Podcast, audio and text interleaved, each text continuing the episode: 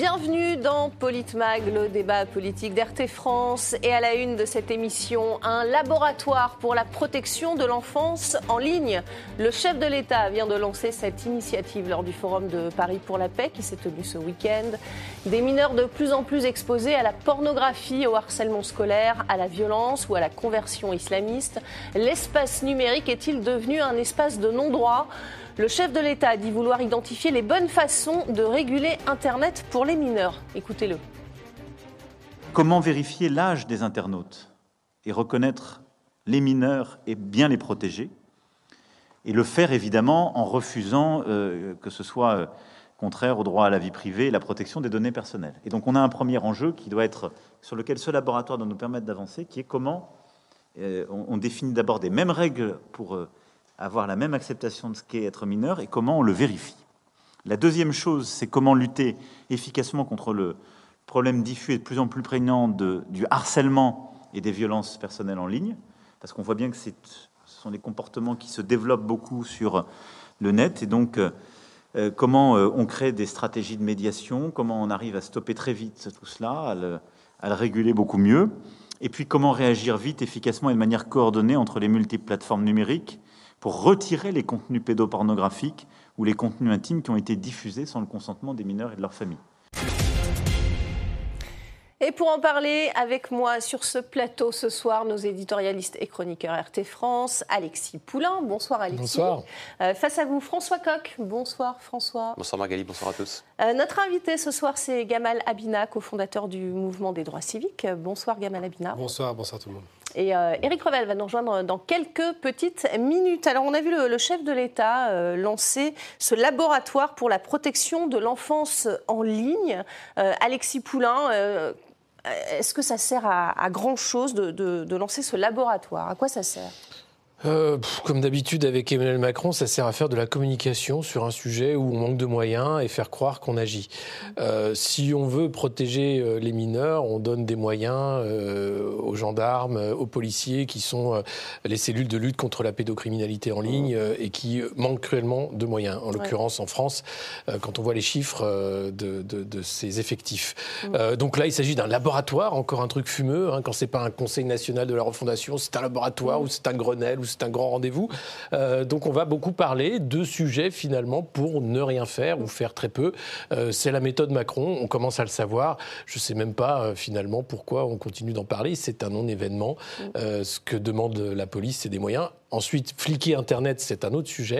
Et là, on rentre dans un sujet beaucoup plus grave, qui est euh, celui euh, bah, de, l'anonymat en, ligne, bien sûr, la violence en ligne. Et, là, c'est tout à fait autre chose. Mais euh, attention, si l'État s'immisce là, ça veut dire qu'on risque une censure, on risque des difficultés de l'accès à Internet. C'est la fin de l'Internet libre tel qu'on l'a connu. Oui, c'est tout le problème. D'ailleurs, parmi les trois axes qu'a défini le, le, chef de l'État, qu'est-ce qu'un mineur et, comment est-ce qu'on le, vérifie, euh, François Coq? Est-ce que vous êtes d'accord d'ailleurs avec cette idée de, laboratoire pour la protection de l'enfance en ligne? Enfin, on, ne peut pas ne pas être d'accord, mais est-ce que ça va servir à grand-chose selon vous? Ça, il y a la forme et il y a le fond. Il mm. faut quand même s'attarder, effectivement, comme vient de le dire Alexis Poulain, sur, euh, sur la forme. Je rappelle que pendant le premier quinquennat Macron, la priorité était donnée à la protection de l'enfance sur le numérique et sur les réseaux sociaux, déjà. Mm-hmm. Il n'y a absolument rien qui a été fait pendant le premier quinquennat.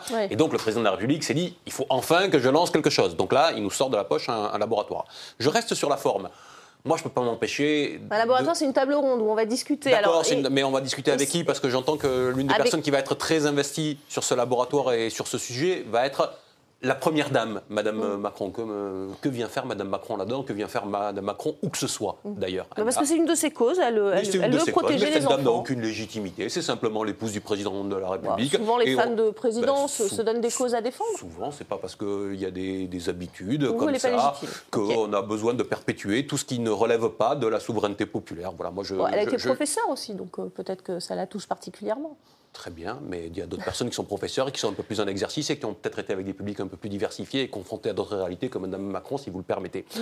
Bon, tout ça pour le dire sur la forme, peut-être un dernier point quand même mmh. sur la forme. J'ai noté quand même, puisque justement on va basculer sur le fond et Alexis Poulain a, commencé mmh, à, aborder le sujet, que ça a quand même été le prétexte au fait que, au-delà de la question de l'enfance, l'ensemble du net, mais aussi des médias, de la discussion, des discussions politiques sur, euh, sur, sur la toile, allait être euh. D'ailleurs, le président de la République a organisé en fin de semaine dernière, au même moment, un dîner le soir à l'Élysée, mmh. avec un certain nombre de représentants des réseaux sociaux, pour voir comment ils allaient pouvoir justement je ne sais pas, euh, plus ou moins prendre la main sur ces questions-là, ou en tout cas pas laisser le, trop, le, trop le champ libre. Donc au-delà de la question de l'enfance, qui est celle qui va nous intéresser ce soir, mhm. il ne faut pas euh, faire mine de ne pas voir que le président de la République va au-delà, lui, euh, dans, son, dans, son esprit, et que c'est aussi le prétexte à poser un peu plus d'actes de coercition sur...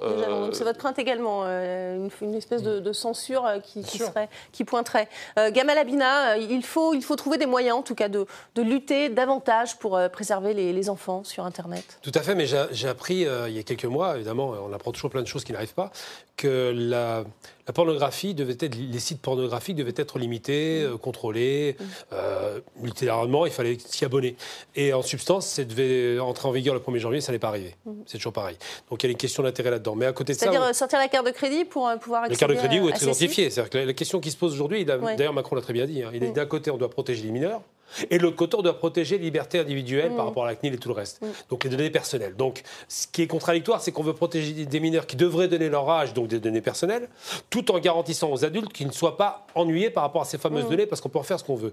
Donc quand on propose tout et son contraire à des organismes qui vont être là des représentants et non pas les responsables des GAFAM, de tous ces réseaux sociaux qui tiennent littéralement le marché.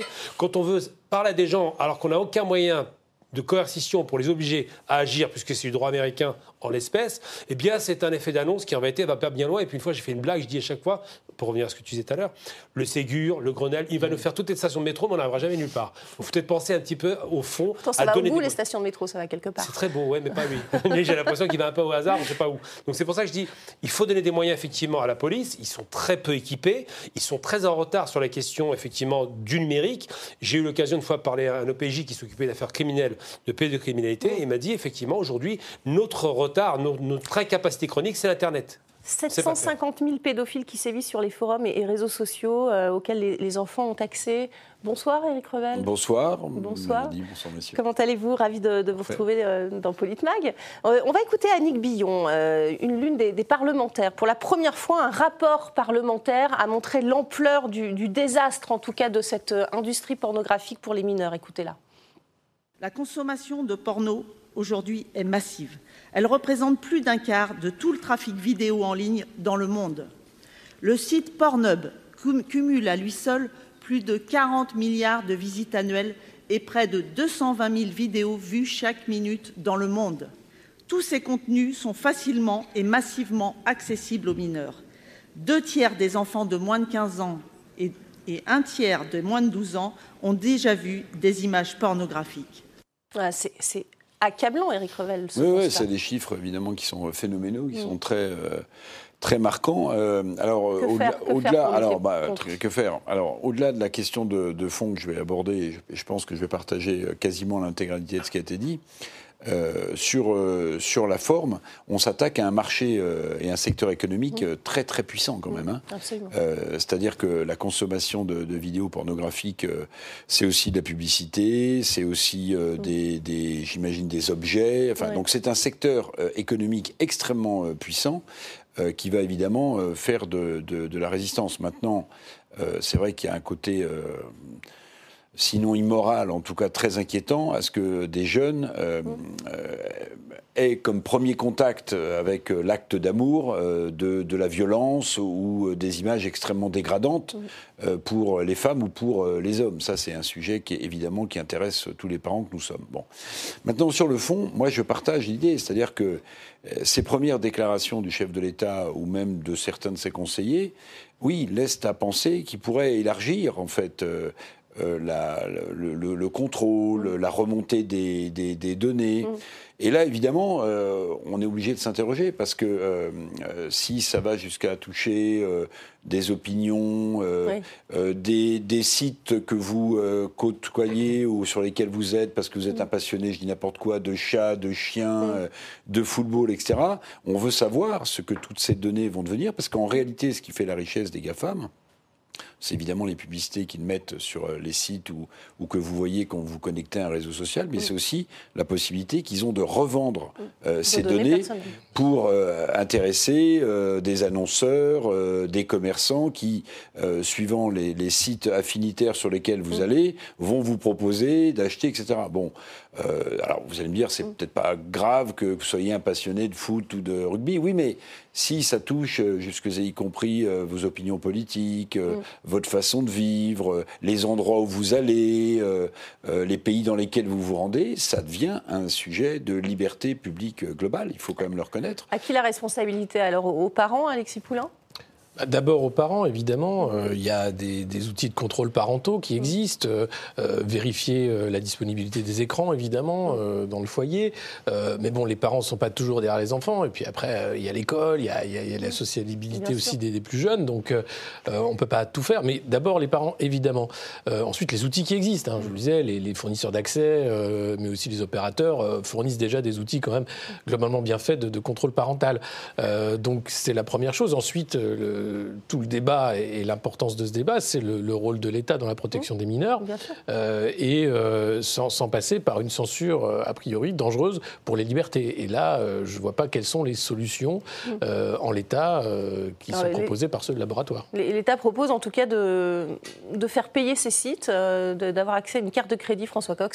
C'est suffisant, selon vous, pour empêcher les enfants d'aller sur des sites violents, voire pornographiques? Ça fait partie des choses qui ont, qui ont été évoquées. Disons qu'à ce stade, le laboratoire a été tout juste lancé et il n'a pas commencé à travailler. C'est un laboratoire qui a été lancé sur la base du volontariat. Pour l'instant, il n'y a quand même pas grand monde, hein, euh, là-dedans. il a même envoyé un message à Elon Musk. Donc on va attendre voilà, que, que, ce laboratoire se mette au travail et qu'il y ait des préconisations. Mm. Moi, je préfère partir sur ce qui a été fait par le, par le Sénat. On a vu une sénatrice à, mm. l'instant du, euh, de, de, l'UDI. C'était un rapport pour le coup très collégial. Hein. Il y avait quatre sénatrices, UDI, LR, PS mm. et, et, PCF, qui ont, qui ont rendu ce rapport, je crois c'était fin septembre. Et dans ce rapport, il y a quelques points qui ont été évoqués et le chef de l'État ne va pas plus loin finalement dans ce qu'il dit pour lancer ce laboratoire que ce que les sénateurs mmh. ont déjà dit dans ce, dans ce rapport.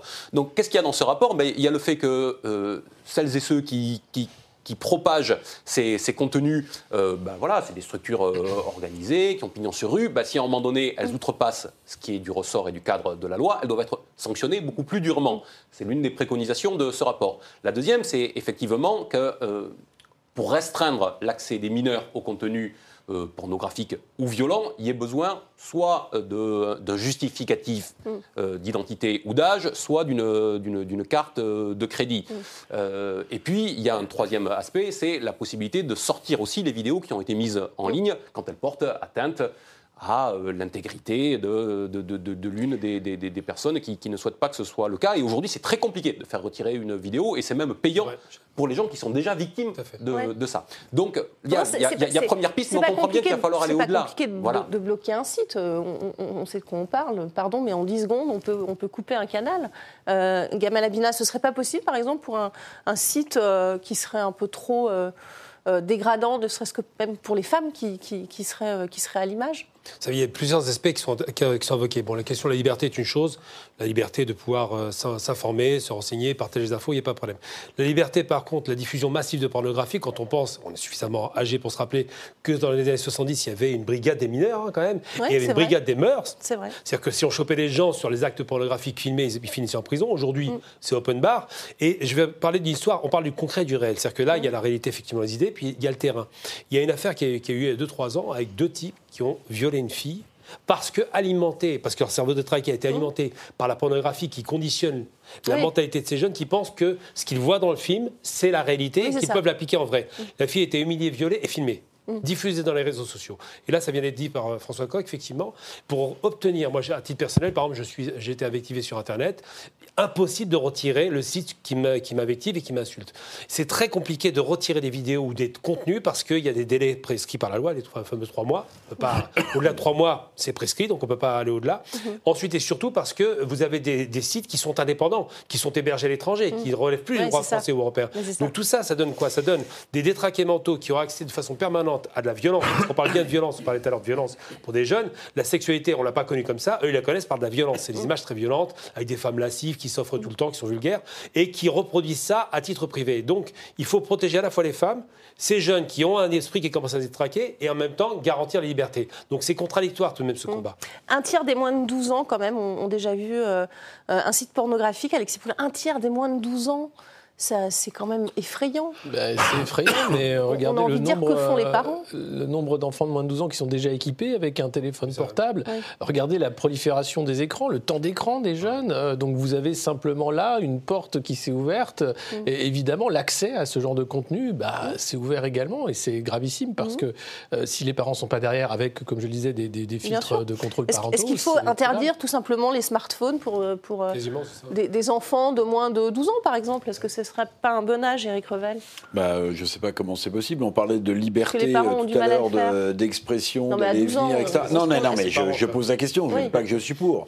Euh, on interdit moi, aux vu, enfants d'acheter de Moi, j'ai même vu dans un avion, vous savez, quand on met les petits berceaux pour que les enfants puissent dormir hmm. sur certaines places, le gamin pleurait, la, dame, il était dans son berceau, lui a donné un iPad, vous voyez, ah avec un jeu, avec un jeu pour gamin. Donc, l'addiction commence très très tôt. Hmm. Mais moi, je ne crois pas vraiment à l'efficacité de mesures en aval.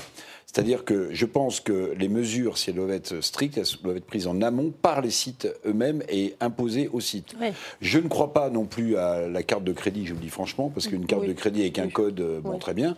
En revanche, la pièce d'identité, alors c'est un vrai sujet. alors ça pose d'autres questions. Ça pose d'autres questions. Ça pose d'autres questions. De, l'anonymat, puisque j'imagine que les gens n'ont pas envie de donner leur carte d'identité. Bien sûr, bien sûr. Donc, euh, vous voyez, ça pose ce genre de questions. Moi, je ne vois pas trop la parade, mais si ce sont mm. des mesures réglementaires qui sont imposées en amont par des États, euh, fût-il l'Europe unie sur un sujet, s'il y en avait un, ça, ça saurait. Moi, j'y crois pas trop parce qu'en fait, les règles sont toujours euh, détournées. Euh, en revanche, imposer, mais comment le faire? En amont à des sites, oui, qui sont souvent hors de l'espace européen ou hors des pays où c'est consulté, mhm. ça me paraît extrêmement compliqué parce que je le rappelle, je le redis, ce sont des milliards et des milliards de dollars. Mm. Donc vous avez une économie du porno euh, dans le monde qui est extrêmement euh, puissante, avec des lobbying qui sont extrêmement euh, puissants. qui, qui emploient des salariés, qui ont des gens, qui, qui, des entreprises qui font des bénéfices. Donc dès que vous attaquez un secteur économique, mm. Euh, aussi rentable que celui-ci, c'est extrêmement euh, compliqué. Alors sur l'impuissance euh, justement de, bloquer ces sites, voyez ce qu'en dit l'ARCOM qui a été saisi par plusieurs ONG de défense de l'enfance. Regardez. Plus de deux ans se sont écoulés. Aucun site n'a pris une initiative pour se mettre en conformité avec la loi française. Nous les avons mis en demeure. Ils ne peuvent pas dire qu'ils n'ont pas été alertés ils contestent notre mise en demeure devant le Conseil d'État. Nous aurions pour notre part euh, souhaité, c'est ce qu'on avait demandé au tribunal, qu'il utilise sa faculté de bloquer les sites purement et simplement, parce que notre conviction, c'est que tant qu'il n'y aura pas une contrainte, ils ne se mettront pas euh, pleinement en mouvement. Les sanctions euh, financières, la, seule la grosse difficulté que j'y vois, et d'ailleurs nous, nous le voyons dans la mise en œuvre de ces dispositions, c'est que c'est des sites qui sont pour la plupart hors de France.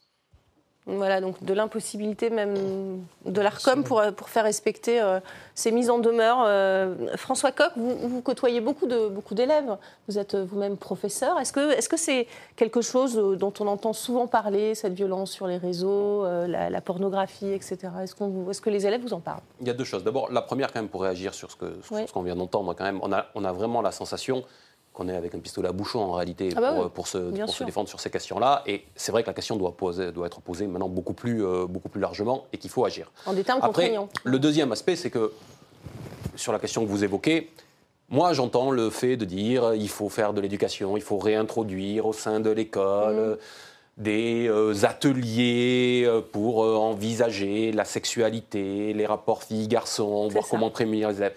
Ok, très bien. En même temps, l'école ne peut pas tout. Voilà. Euh, et euh, à, un, moment donné, quand, il y a un phénomène de société comme ça, c'est un rouleau compresseur, tous les chiffres que vous avez évoqués depuis le, début de l'émission, les comportements. Euh, voilà, quand on a des parents qui hmm, de bonne foi pour certains, ou d'autres par facilité, laissent le téléphone portable aux enfants quand ils sont dans la poussette ou quand, ils, quand ils sont à la maison pour, pour avoir la paix, quand ils ont 4, 5, 6 ans, ils vont pas sur des sites pornographiques à cet âge-là. Mais il y a une accoutumance à l'objet, une accoutumance à l'outil qui fait que très vite, euh, l'enfant va devenir autonome avec l'outil et va bah, se diriger vers des choses qui, gravitent euh, dans les sujets d'intérêt de, de, son âge.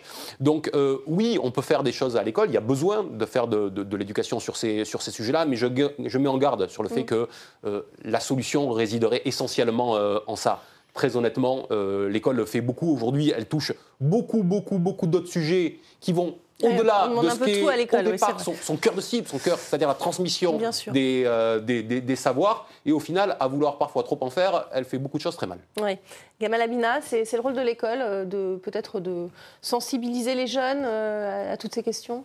Bah, je, moi, je trouve ça incroyable parce qu'on a tous été à l'école quand même. Et là, on a un professeur en plus qui le dit. D'abord, ils ont déjà beaucoup de travail pour ne faire que de l'enseignement à la base. Et on leur demande de faire du droit civique, de la sensibilisation sur la sexualité, sur les, sur les orientations sexuelles. C'est beaucoup de stupidité comme ça alignées. C'est pas le rôle de l'école. Les, professeurs des écoles sont là pour transmettre de la connaissance. Le rôle principal, c'est d'abord l'État de protéger euh, au niveau institutionnel. Ils peuvent très bien faire une application qui permettrait aux parents de pouvoir immédiatement paramétrer les, les, smartphones et les mm. écrans. C'est pas difficile. Hein. Les techniques, elles existent en aval. C'est ce qui va être fait. Hein. C'est ce que dit le gouvernement. Ce qu'ils disent. J'aime bien parce qu'on dit beaucoup de choses, mais dans les faits, euh, on voit pas grand-chose. Et puis deuxième aspect surtout, c'est de dire parce que là, il y a une violence qui est faite, mais pas seulement. J'ai envie de dire que les opticiens dans 20 ans, ils vont faire la fête. Hein. Il y a des enfants par facilité. c'est encore un autre problème les jeux vidéo, ils regardent ça du matin au soir. Mm. Euh, les films maintenant sur Internet, dans des écrans microscopiques, mm. c'est horrible. Donc ce qui se passe, c'est que la conséquence va être lourde sur plusieurs aspects. Sur le plan psychologique, sur le plan sociétal, parce qu'on a des gens qui s'isolent de plus en plus. Et puis sur le plan des violences. Je veux dire, la violence, elle est vraiment. Moi, je vais vous raconter l'histoire simple. J'ai eu des stagiaires dans mon entreprise une fois. Ils m'ont montré un truc, ils étaient d'art. Ils riaient de quoi? D'un type qui se faisait exécuter, couper la tête. Et je, ne comprenais pas. Je me rendais compte, c'est vrai. Aussi, euh, ah oui, ça attire. Et donc, toutes ces violences-là sont, sont, des réalités aujourd'hui. Sur la sexualité, Papendiaï euh, veut faire de, l'éducation euh, sexuelle alors, il s'occupe plus de la sexualité, le ministre de l'éducation que des abayas ou des camises dans ah les bah Ça, on va en parler aussi, Eric euh, Revel. Écoutez-le et on en débat après. Papendiaï. Il faut respecter la loi, celle du 4 juillet 2001. Or, nous avons lancé une enquête flash qui indique qu'on est très loin euh, de ce que la loi prescrit prescrit l'éducation à la sexualité est absolument indispensable pour l'égalité filles-garçons, femmes-hommes, pour la réduction des violences sexistes et euh, sexuelles. Euh, elle, offre énormément euh, d'avantages.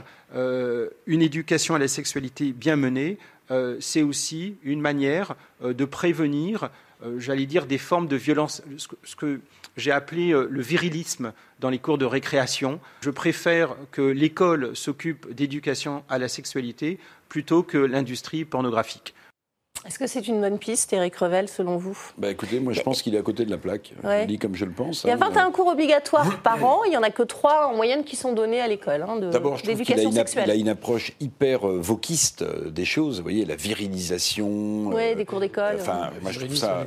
Bientôt, bientôt on, apprendre, on demandera aux profs ou, aux maîtres de de demander aux enfants de jouer avec une poupée, euh, aux garçons et les filles de jouer avec un ballon pour éviter que les sexes sont Ils ont interdit le football dans certaines cours de récréation d'ailleurs. Mais pardonnez-moi, mais là il fait la démonstration d'une chose très simple, Monsieur Papendai, avec tout le respect qu'on lui doit, c'est qu'un grand intellectuel ne fait pas forcément un très bon ministre de l'Éducation nationale. Vous voyez? Mais ben oui, ben oui, parce que là, pardonnez-moi, mais j'ai l'impression qu'il intellectualise le problème là. Vous voyez, mm. il essaie de théoriser euh, un, sujet. Vous avez vu, il chute sur la pornographie pour les enfants, hein, mm. en disant en fait, si on fait ça, mm. si on fait plus de sexualité à l'école, mm. alors on évitera peut-être que, que, ces enfants regardent. Mais c'est pas ça le sujet, pour une raison très simple, c'est que vous pouvez très bien mettre un mot clé euh, sur votre ordinateur. Moi, ça m'est arrivé quand je regardais un match de foot et vous vous retrouvez avec des pubs pour des sites pornographiques. Il n'y a même pas besoin, y a même pas besoin de mettre euh, des, des, des, noms qui rappelleraient le site sur lequel. Non, pas du tout. Donc en fait, les enfants de 12 ans, quand ils ont un téléphone, ils peuvent très bien aller regarder euh, un dessin animé ou autre chose et se retrouver avec la homepage d'un site euh, pornographique. Mm. Bon, et c'est pas et c'est pas le fait de parler de sexualité euh, à l'école, nonobstant le fait que les profs sont déjà, on en déjà ras la casquette, qui va empêcher ça. Pardonnez-moi, mais c'est vraiment très, alors c'est très éclairant ce que vient de dire Papendai. C'est la théorisation d'un problème euh, concret qu'il aborde par le par le, flanc est de la montagne en essayant. Mais mm. c'est-à-dire qu'il y a aussi une un sens des priorités totalement faussé. Enfin, l'éducation nationale euh, ne remplit déjà pas ses premières missions, mmh, euh, bah apprendre à lire, à compter, enfin mmh. la base. Mmh. Euh, et on est en train de rajouter de la laïcité, de l'éducation à la sexualité, de le machin. Des on n'en rajoute pas, c'est juste que les cours ne sont pas donnés. Donc, non, mais, non, mais tant mieux, parce qu'à la limite, déjà qu'on donne les cours de français et de maths, d'ailleurs ils reviennent. Hein, c'est déjà bon, heureusement, mais mais enfin c'est dingue de voir que la priorité d'un ministre, c'est ça. Euh, et effectivement, il y a ce côté tellement mais coupé du terrain, coupé de, de, la réalité qui, mm. qui, fait peur. Parce que derrière, euh, quand on est enseignant, on voit bien que les directives changent chaque année et que c'est de plus en plus lunaire. Mm. Euh, or, on a affaire à des gens dans les rectorats et dans les ministères qui sont jamais face à élèves, qui ne savent pas de quoi ils parlent. Et ça, ça devient vraiment flagrant. Votre réaction à sa priorité à Papendiaï, François Coq? Non, comme je le disais, comme je le disais tout à l'heure, il y a peut-être des cours qui ne sont pas assurés. Après, Mais il a raison d'en faire une priorité? Mais enfin, il fait une priorité de tout. Euh, dans ce gouvernement, euh, depuis que le président Macron a été élu pour la première fois, tout est une priorité. Donc, euh, si, tout est une priorité, au final, il n'y a plus de priorité. Voilà. Donc, ce que ça veut dire, c'est ça. Donc, il n'y a, pas de boussole, on ne sait pas où on va, on ne sait pas ce qu'on doit faire. Voilà. Sur cette question-là, qu'est-ce qu'on va faire? On va organiser à nouveau des ateliers avec les élèves là-dessus. Et c'est très bien. On va faire, on va, dire des choses intelligentes. Et ça va marquer les gamins. Ça va les marquer deux, jours, trois jours. Et puis ensuite, le rouleau compresseur de ce qu'est la société aujourd'hui voilà, va, va, passer par va, passer par-dessus. Donc je dis pas. Un Aubert de, on, va, on va en parler dans cette deuxième partie. On va parler du cyberharcèlement aussi, hein, très important. Hein, et des violences sur Internet. Euh, vous parliez euh, d'Abaya, on va parler du phénomène TikTok aussi qui incite les jeunes filles à mettre euh, le voile à l'école. Restez avec nous, on se retrouve dans quelques petites secondes.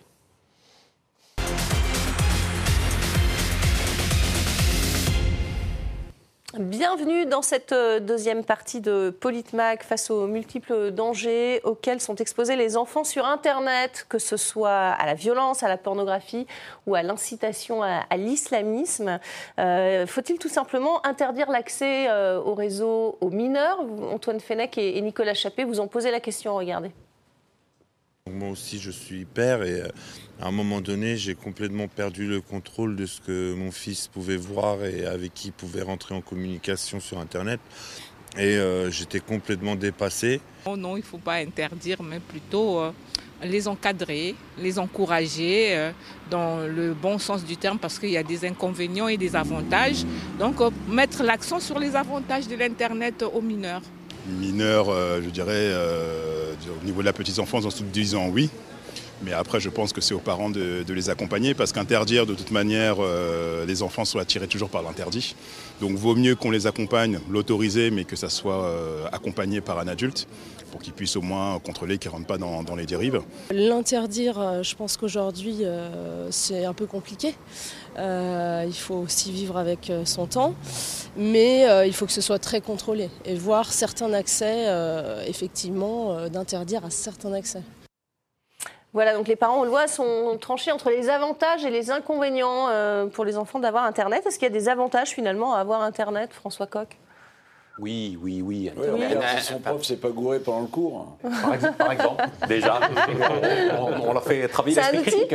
C'est un outil pédagogique alors Non, non, ça peut l'être. Bon, ça c'est autre chose. Il y a des, effectivement des enseignants et l'éducation nationale mmh. euh, encourage à ce que le téléphone portable puisse être utilisé dans certains cours, dans certains cadres bien délimités, comme un outil pédagogique. Bon, mmh. mais si je mets ça, ça de côté, mmh très honnêtement, c'est un espace et un lieu de, puits de savoir quand même, Internet, dans lequel, mm. quand on est euh, adolescent, qu'on part à la découverte du monde, on a envie d'aller chercher, on a mille questions qui nous passent euh, par la tête. Alors nous, on est une euh, génération de has on attendait la fin des cours, on attendait la fin de la journée pour aller chercher dans la vieille dans encyclopédie. Un livre. Eh oui, voilà, universaliste dans tout l'univers quand on était plus petit, voilà, dans, toutes ces choses-là où on avait, où on avait des réponses compris, on est, des Là, il y a quand même beaucoup de choses qui leur permettent, justement, j'ai évoqué l'esprit critique, d'éveiller leur esprit critique, de confronter différents, différents points de vue.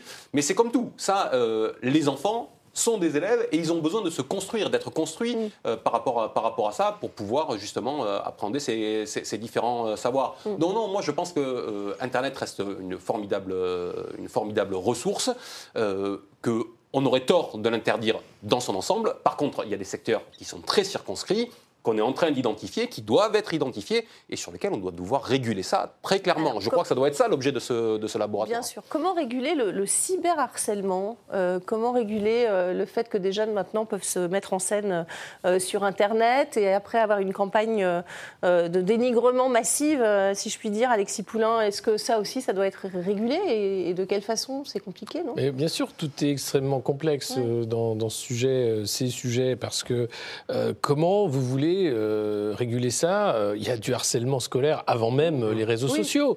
Euh, alors, ça a amplifié le phénomène. Ça a amplifié le phénomène, ça le rend différent aussi. mais ça, fait simplement que ça peut amplifier, mais, mais le, problème reste le même. Le, harcèlement scolaire, le comportement de, de jeunes humains avec d'autres jeunes humains, voilà, qui malheureusement d'époque en époque n'a pas beaucoup changé. Donc toujours l'éducation, euh, toujours le, rapport à mm. l'autre. Euh, je crois, je crois qu'il ne faut pas se leurrer sur l'outil, enfin que ce soit Internet. Hein, les, enfants le feront en cachette. Bah, de toute façon, oui, mais, mais, ça reste un outil. Il faut, revenir à l'essentiel, c'est-à-dire qu'est-ce qui fait que ça arrive toujours, mm. quel que soit le, milieu, et, euh, mm. comment faire pour le prévenir. Et ça, c'est effectivement le personnel scolaire, les parents, la famille qui, qui, peuvent faire quelque chose. Le fait de libérer la parole, je pense, ça a été extrêmement important, d'avoir des campagnes de sensibilisation. Ça, ça peut faire avancer les choses. Après, sur la, censure, a priori, euh, attention, parce que euh, voilà, les, parents sont, sont, partagés, mais euh, le législateur aussi verra la limite très rapidement de, de, faire des choses pareilles. Accentuer le, contrôle parental, c'est une des pistes évoquées par le gouvernement. Jean-Noël Barrot, le ministre délégué chargé de la transition numérique et des télécommunications, a dit que dès 2023, tous les appareils en seraient dotés. Regardez. Dès 2023, le contrôle parental sera obligatoire sur tous les nouveaux appareils électroniques. Simple d'utilisation et installé par défaut, il restreindra l'accès au contenu illicite, fera respecter les limites d'âge pour les réseaux sociaux et modulera le temps d'écran autorisé. La France sera le premier pays à aller aussi loin en Europe. Ça, c'est une, une, bonne mesure, euh, Gamal Abina, selon vous bah, Ça aiderait beaucoup hein. les parents, en tout cas. Mais c'est pas trop tôt. Ça fait quoi l'Internet? Ça fait 20 ans à peu près qu'il y a une liberté totale. Au départ, c'est un peu la pagaille. Ce qui est marrant, c'est qu'ils savent faire, ils savent faire ils ont des moyens coercitifs pour empêcher les copies illicites. Ça, ils, savent, ils maîtrisent hein, dès qu'il y a de l'argent. Mais par contre, sur la question de par les contenus pornographiques, c'est quand même un quart du chiffre d'affaires d'Internet, enfin, même plus peut-être. Mais c'est un trafic monumental, c'est des milliards en jeu, et ils ne savent pas faire bizarrement. La question qui se pose, là, ils parlent effectivement d'un outil qui serait facilement accessible. Parce que c'est vrai que pour régler la problématique qui se pose sur la question du numérique qui est compliqué à cadrer, on prend l'exemple de la Turquie par exemple, les sites Internet sont les sites porno sont interdits. C'est réglé. Donc, personne n'y a accès Personne n'y a accès. D'accord. Évidemment, il y a des raisons euh, à la fois religieuses et peut-être traditionnelles.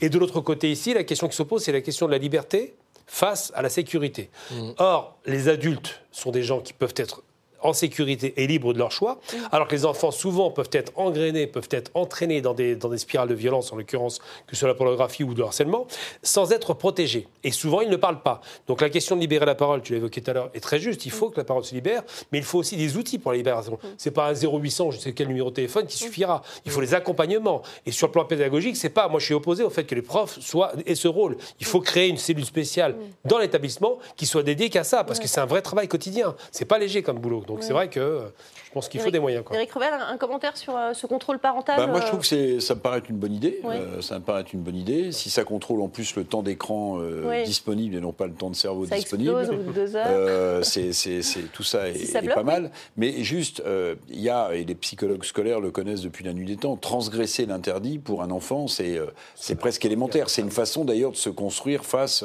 à ses parents. Hein. Transgresser l'interdit, moi, on, il ne faut pas manger du benko, faut pas manger. J'allais dire du poulain, ah, pardonnez-moi.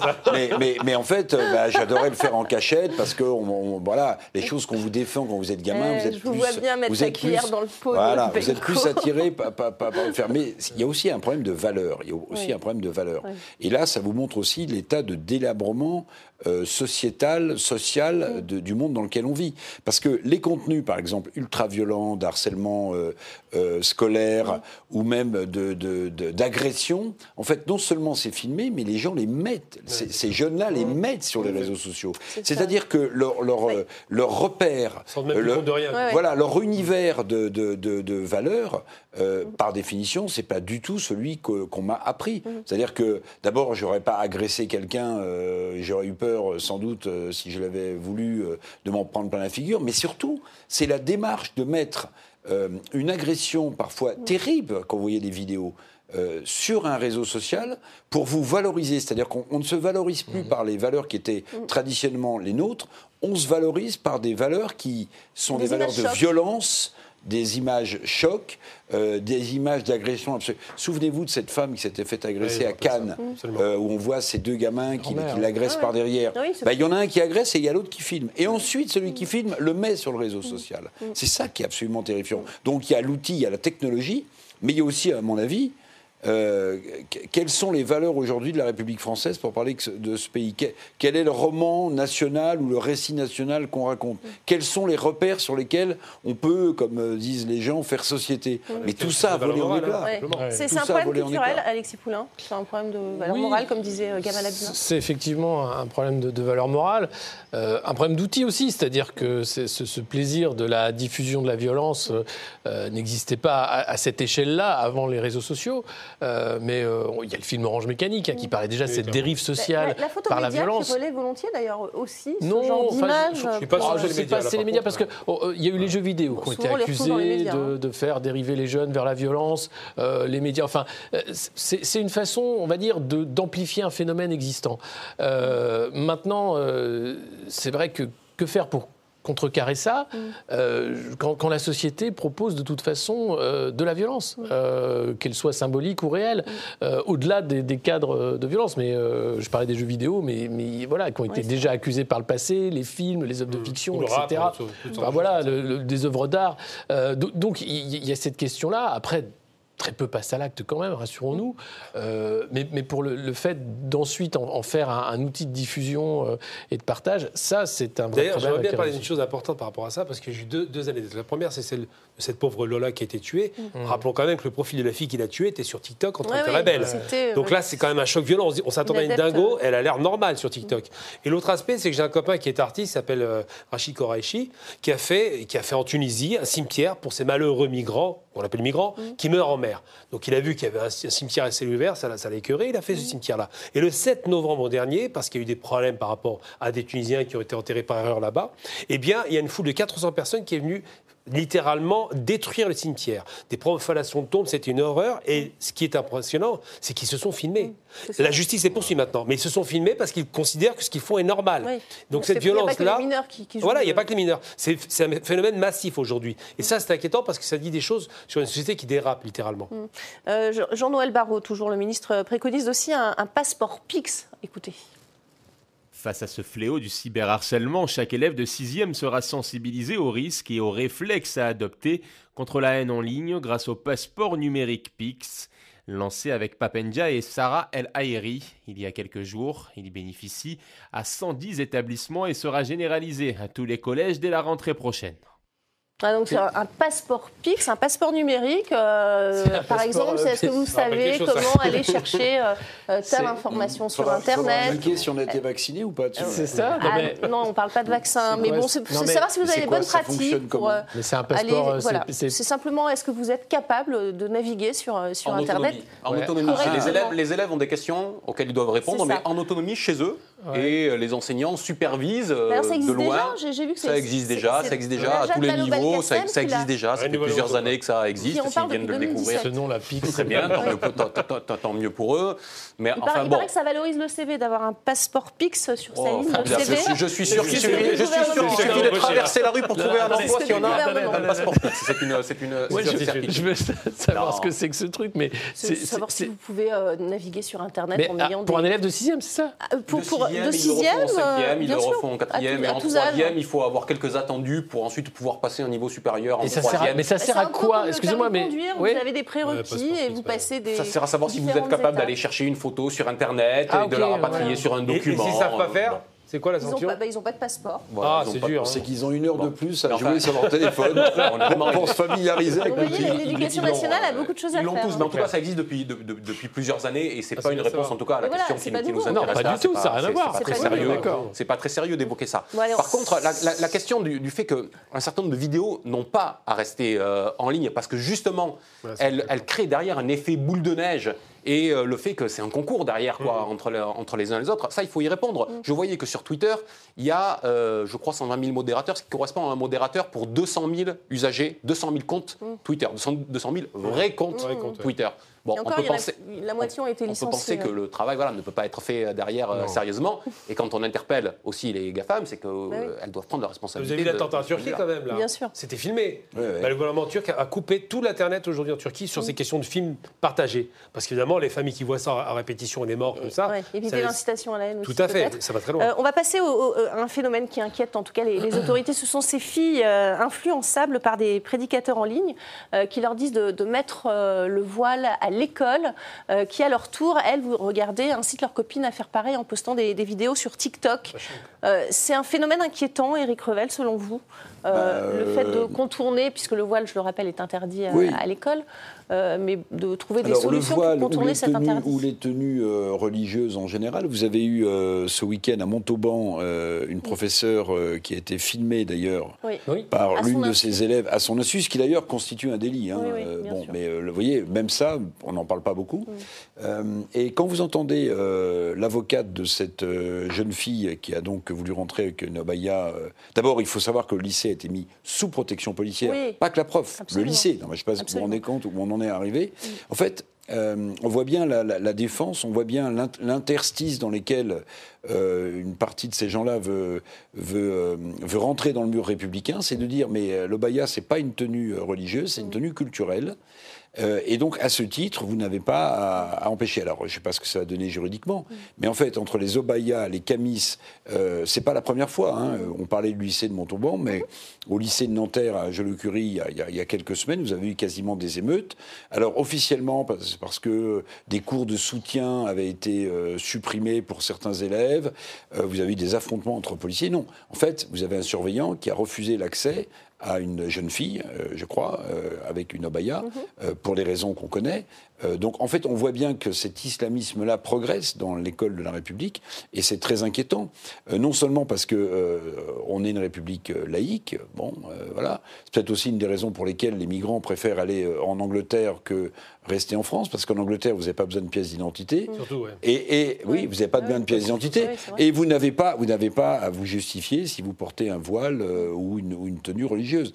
Donc je trouve que le- le- oui, on, on est, on est, euh, on est enfoncé dans, dans- dans nos défenses républicaines, et c'est quand même assez inquiétant parce qu'évidemment les réseaux sociaux propagent l'idée que ce, ce serait une sorte de provocation juvénile, sans que parfois les jeunes euh, prosélytes qui mettent en avant ça. Oui, non, mais non. Mais en fait, elles sont parfois, ou ils sont parfois manipulés. Ils prennent ça pour un jeu de provocation, euh, je transgresse l'interdit, etc. Et en fait, ça devient les chevals de Troie de, de, concepts religieux ou d'état d'esprit religieux qui sont en train de foutre en l'air la, la République, euh, l'école de la République. Je vous rappelle quand même que Lionel Jospin, en 89, avait permis à deux jeunes filles euh, voilées, Ouais, d'ailleurs le, proviseur ça lui- à Creil, euh, si ma mémoire est bonne, ça lui a coûté extrêmement cher au proviseur, parce que je crois qu'il avait fini par être viré. Bon voilà, en fait, on a laissé faire. On est le, pays des droits de l'homme, euh, donc on a du mal à, euh, en même temps à, à- à jongler avec les droits de l'homme et la République laïque, et on est dans une situation qui est quand même assez. Il y a eu 720 signalements en octobre, euh, les chi- des chiffres qui ont doublé euh, des signalements de- d'atteinte à la laïcité. Ça a doublé par rapport euh, au mois précédent. Alexis Poulain, c'est inquiétant ce, ce phénomène selon vous?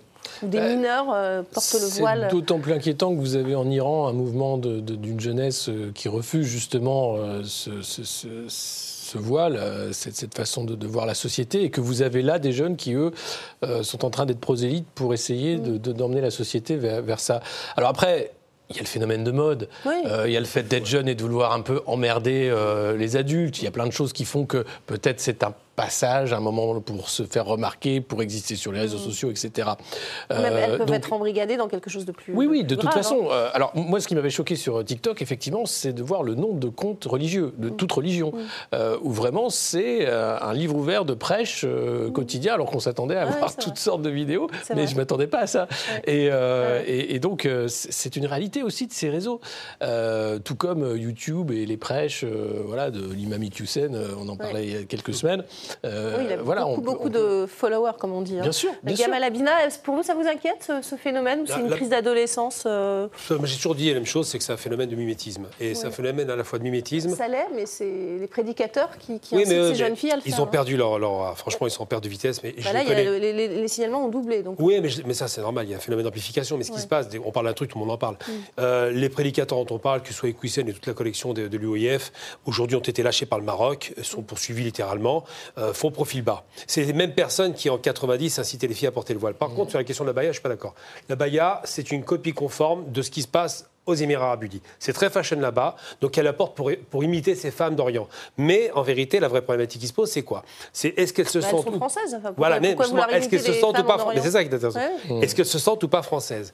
Est-ce qu'elles pensent que ethniquement elles le sont ou pas? Et surtout, est-ce qu'elles pensent que culturellement elles le sont? Alors moi, j'ai envie de dire que j'ai connu les années 80, 70-80, ça n'existait pas ça. Mm. Ce phénomène est arrivé après le, après le fils en Algérie. Oui, d'autant que ce sont des filles qui le font au sein de familles qui sont complètement laïques et qui n'ont jamais porté Souvent, les, les, parents sont opposés. Par contre, je vous, je vous rassure sur un point, euh, ce phénomène massif de des, voiles dont les femmes étaient persuadées qu'elles faisaient pour Dieu. Hein. Mm. Aujourd'hui, toutes celles, qui, celles des années 90 l'ont retiré quasiment. Il n'y en a quasiment aucune qui le porte.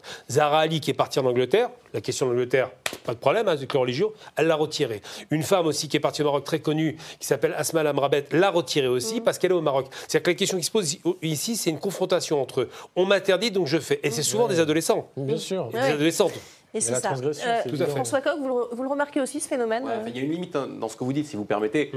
Moi, les gamines que, je, que, j'ai à l'école, euh, j'en entends certaines dire hein, Moi, je suis, elles sont françaises, hein, mais me dire oh, Moi, je suis algérienne, moi, je suis marocaine, moi, je suis tunisienne.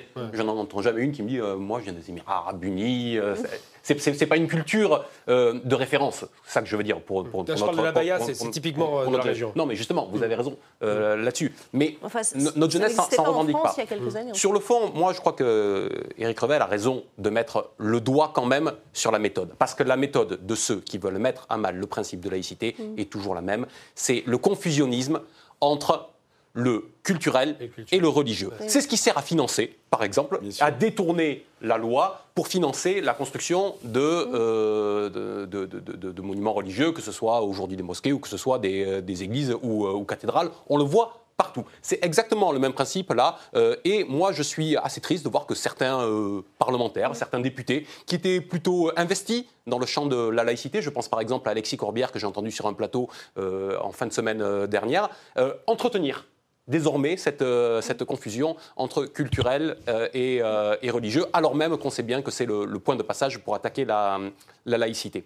Le, deuxième aspect là-dessus, c'est que on voit bien qu'il y a des prédicateurs aujourd'hui, c'est ça, c'est à ça qu'il faut s'attaquer aussi sur les réseaux sociaux. Il y a des prédicateurs qui agissent soit face caméra pour certains, c'est pas l'essentiel, mais pour d'autres, ils ont trouvé des, chevaux de Troie, voilà, toutes ces jeunes filles qu'on voit passer. Quand on cherche un petit peu ce qui se passe derrière, souvent on trouve une association, comme on a pu le voir par exemple pour le Burkini euh, à Grenoble, et il y a des gens qui derrière financent. Donc il y, a des gens qui s'organisent mm. sur Internet pour pousser euh, ces, idées-là. Il faudrait qu'on arrive quand même un peu à, faire le jour là-dessus. On va passer au coup de gueule, coup de gueule de Politmac tout de suite.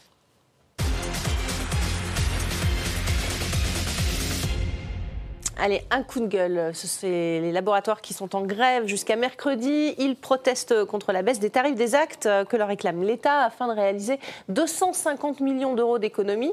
Il s'agit, je le précise, d'une compensation du chiffre d'affaires assez conséquent, on s'en souvient, enregistré euh, euh, pendant la, ah pandémie grâce aux nombreux tests antigéniques et PCR réalisés. J'entends déjà rire autour de moi, Alexis Poulain. Euh, moi, j'ai un passif avec ça, parce que j'avais déjà soulevé le prix du test antigénique à l'acte et le prix de, de, la fabrication de ce machin, ce compte-tige de nez.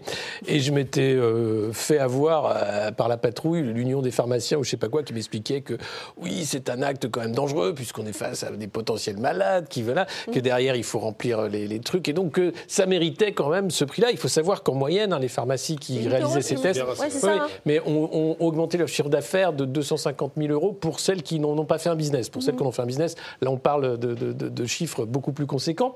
Donc c'est normal à un moment, euh, ça suffit. Il faut rendre l'argent. Euh, bien sûr, il faut rendre l'argent. Et puis surtout, il faut, faut, arrêter de, de, de, faire en sorte qu'il euh, y ait un effet d'aubaine. Enfin là, on, est clairement dans un effet d'aubaine. le gouvernement veut baisser les actes, le prix des actes courants, et c'est sur la méthode que ne sont pas d'accord les laboratoires. Ils sont d'accord pour rembourser les 250 millions, mais pas de cette façon-là.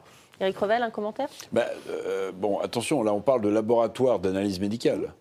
Hein, bon, les pharmacies, euh, on sait, on a vu les petites tentes juste devant le truc. Euh, où vous appelez comme pour... imaginez, imaginez vous appelez comme pour aller chez le coiffeur. On dit est-ce que je peux faire un test PCR vers 10h15 Oh là là, monsieur, non pas avant 10h28 parce que là, j'ai du monde. Bon, très bien.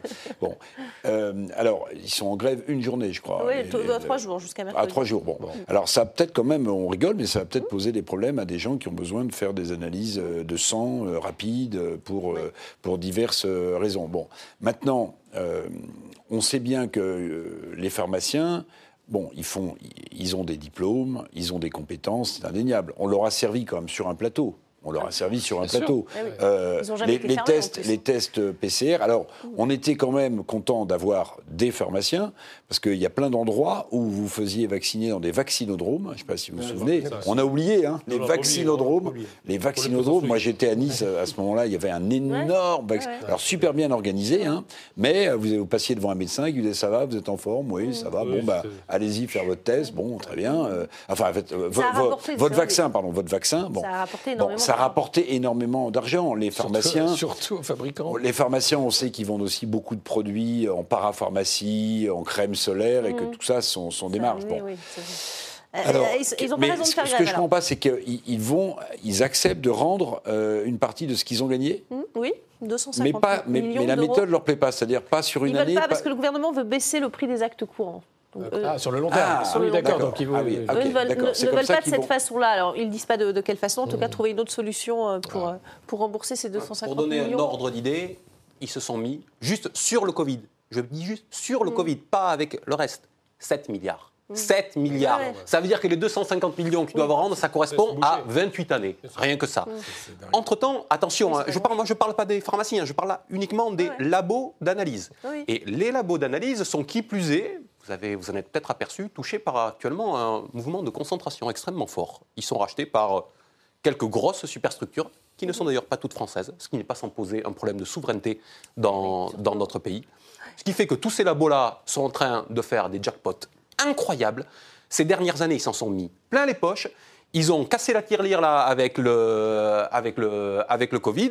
Et là, quand on demande à récupérer une petite partie, une infime petite partie de notre argent, parce que les laboratoires d'analyse, ils sont payés par notre argent, par mm. nos cotisations sociales. Mm. Eh ben, dans ces, ils, se mettent, ils se mettent en grève. Écoutez, c'est pas sérieux parce qu'on n'est pas en train de parler des, on n'est pas en train de parler des techniciens de laboratoire. C'est pas mm. eux là qui sont en train de faire ça. Hein. ce sont les, ce, sont celles et ceux qui sont propriétaires de ces labos et les actionnaires. Pour dire un truc simplement très rapidement, euh, la mort ça rapporte beaucoup d'argent, la maladie ça rapporte de l'argent, mais là vraiment l'effet d'aubaine dont, on parlait effectivement euh, à l'instant, c'est le fait qu'on se fait beaucoup d'argent sur une opportunité incroyable qu'on n'attendait pas. Donc il faut faut peut-être qu'ils fassent un peu d'effort, parce que ce n'est pas ceux qui souffrent le plus dans la société française. Mmh. Après, c'est un, Ils sont d'accord pour le faire, cet effort, mais de quelle façon Oui, bah, de quelle façon. Même la question est honteuse.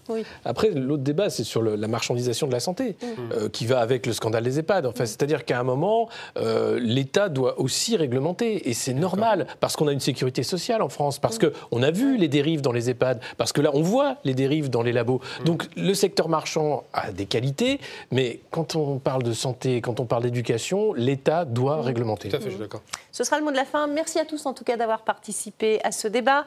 Merci à vous pour votre fidélité et restez avec nous sur RT France.